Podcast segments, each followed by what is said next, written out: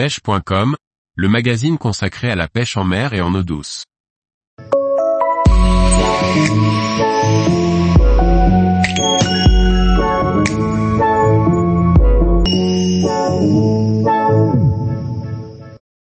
Ouverture de la pêche à la truite, les préparatifs à envisager. Par Jacques Delarco Aguirre. La date de l'ouverture de la pêche à la truite approche à grands pas. Pour ne pas se retrouver démuni à la veille du grand jour, mieux vaut anticiper et mettre dès aujourd'hui le nez dans son matériel. C'est l'heure de sortir ces affaires abandonnées en fin de saison dernière, de faire un peu de tri et quelques réparations. Et pourquoi pas, faire quelques balades de repérage au bord de la rivière.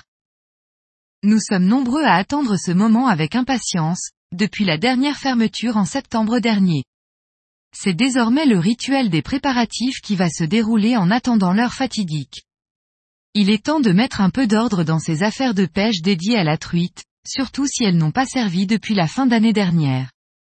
Tout le matériel nécessaire aux premières sorties de la saison doit être inspecté, remis en état de marche si nécessaire.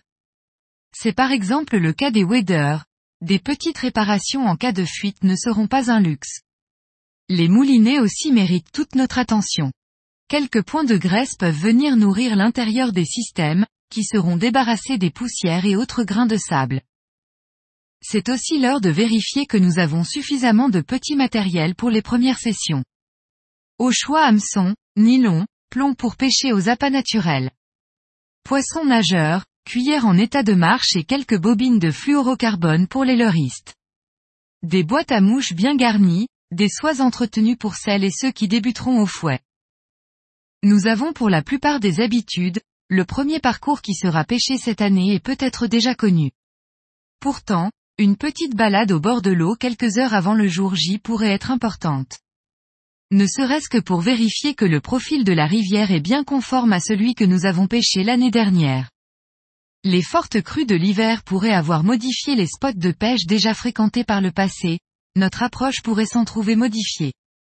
Connaître les niveaux d'eau avant l'ouverture peut aussi permettre de se projeter, et d'anticiper les techniques de pêche qui seront les plus efficaces d'ici quelques jours. À quelques heures du départ, les points météo se feront de plus en plus précis.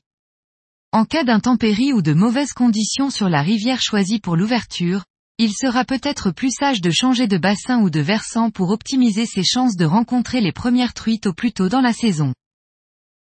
Tous les jours, Retrouvez l'actualité sur le site pêche.com.